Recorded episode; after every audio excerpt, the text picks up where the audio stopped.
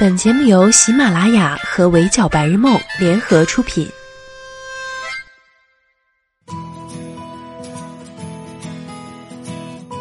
闹钟只能叫你起床，我负责叫醒梦想。Hello，大家好，欢迎收听本期的 Madam 神看娱乐圈，我是 Madam 九九。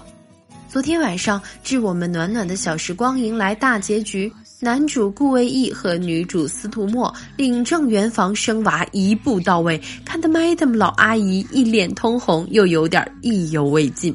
我什么时候才能拥有这样甜甜的恋爱呢？更重要的是，这部剧不仅热度居高不下，口碑也爆得一批。截至发文，豆瓣评分仍然稳居八点零，斩获了近期国产剧最高评分。可能很多没看过剧的人就有疑问了：这部剧没有一线大咖，没有高投资，没有大制作的网剧，凭什么拿这么高的评分？Madam 曾经也很纳闷儿，结果打开没看几集，就收到了来自男女主的真香警告。知名博主燕公子甚至因为微博上一张男主的剧照就火速入了坑。不只是男主的颜能打，女主圈粉也很厉害。尤其是两人满脸的胶原蛋白，简直嫩到可以掐出水的那种，也太适合舔屏了吧！从开播起，男女主就整天在网上被按头结婚，在网友眼中各种配一脸。剧里两人对手戏看起来也特别自然，只看动图的话，还真以为是哪对小情侣的 vlog 日常呢。当然啦，除了颜值好磕，《小时光》的剧情也是飞速进展，甜到齁人。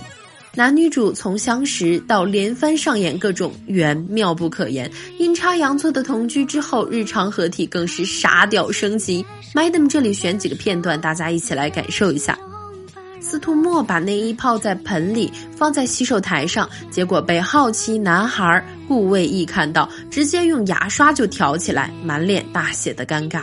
两人逛超市结账，司徒墨把避孕套当成口香糖凑单，结果顾魏烨又当口香糖一口咬开，被逗笑了。司徒墨生日用气球装扮房间，为了不破坏墙壁，顾魏烨想出摩擦头发起电的方式吸墙，两口子轮流发电。毕竟两人同住在同一个屋檐下，低头不见抬头见，日久生情，男主渐渐喜欢上了女主。于是就开始和实验室同僚策划理工男爆笑追妻的名场面。教授直接贡献出了自己当年的追妻秘籍，男主也是现学现卖。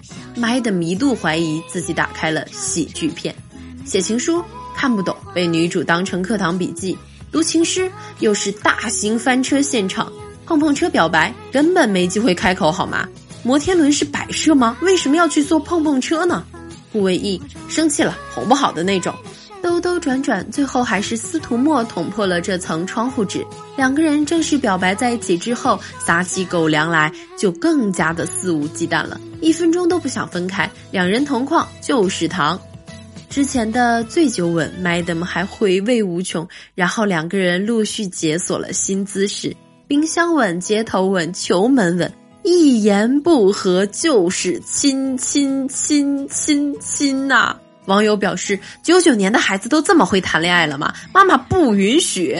而且这两人互相吃醋，都散发着一股恋爱的甜蜜。尤其堪比亚洲醋王的男主，之前没在一起的时候就吃男二的醋，听到司徒墨果断拒绝了男二，偷笑个不停。在一起之后又吃男明星的醋，反正只要司徒墨的身边有别的男人，顾同学就酸个不停。OK，那吃醋了怎么办呢？反正每一次安定都是亲亲亲。还有更可怕的，理工钢铁直男顾魏烨竟然学会了硬核撒娇，想谈个恋爱也太难了。男女主角自己甜也就罢了，双方家长也默契到不行。和以往国产剧不同的是，这两个人的妈妈堪称头号 CP 粉，婆婆越看越喜欢这个儿媳，丈母娘越看越喜欢这个女婿，各种暗头，又是装修婚房，又是买车，又是挑日子，恨不得把民政局搬家里，让他们原地结婚。当初他们俩住一起就是父母给安排的，现在看着水到渠成，小两口恩恩爱爱，自然也是非常满意。见过家长毕业之后，男女主的感情也变得越来越稳定，一起逛街、采买、装饰家。你们怕不是在布置自己的婚房吧？不过要说套路，还是顾魏烨的深。套路女主一起睡觉，因为缺少实践经验，不知道第一次该怎么进行而惨遭翻车。这剧情过于真实了吧？但就在两个人甜甜甜的时候，顾魏义需要出国交流，开启了长达半年的异国恋。我本以为异国恋了嘛，怎么也要虐一点？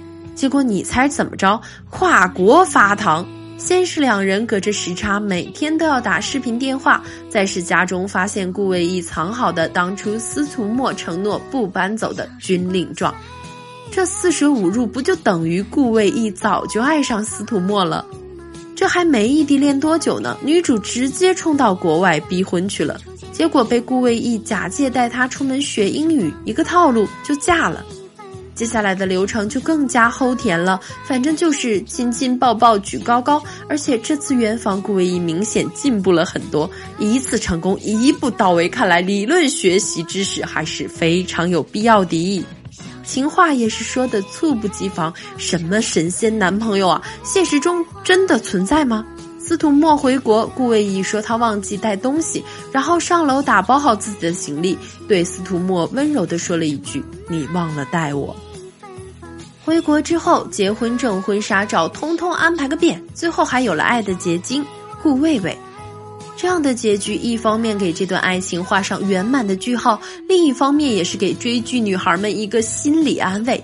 姐妹们，搬来的民政局终于派上了用场。这次 K 的 CP 终于可以 Happy Ending 了，而且甜度还是百分百，求出个几百集的番外，甜死我吧！话说下周好像真的还有一个婚后番外。讲到这里，让我们回到最初的问题：致我们暖暖的小时光，凭什么拿到这么高的评分？其实它靠的并不只是高甜的剧情和颜值爆表的男女主，而是这部剧很好的还原了我们都经历过的那段时光。那时候的我们和剧中人物一样，会因为论文的选题焦头烂额，会在面试里遇到各种各样的大坑，会在实习的过程中感受到成年人世界的残酷，会和恋人面对毕业之后不同的选择而发生冲突，选择去留。小时光的确是甜蜜而又美好的，但它并不是脱离现实的爱情童话。男女主角能够坚定如初的走在一起，其实更多的是因为他们是非常拎得清的人。女主角面对男二的犹豫不决，可以快刀斩乱麻，丝毫没有拖泥带水；而男主面对追求自己的师姐，也能够很好的保持距离，并且以绝对坦诚的态度和自己的另一半讲明。没有恶毒作妖的女二，没有万年备胎的男二，而且毕业之后，他们能够果断地做出自己认为正确的选择，并且为彼此感情的延续创造各种各样的可能。你去德国，那我就等你；你会不安，我就娶你。他们始终都把彼此放在自己人生规划里。司徒墨和顾魏义的爱情单纯但不幼稚，青涩稚嫩但百分百真诚。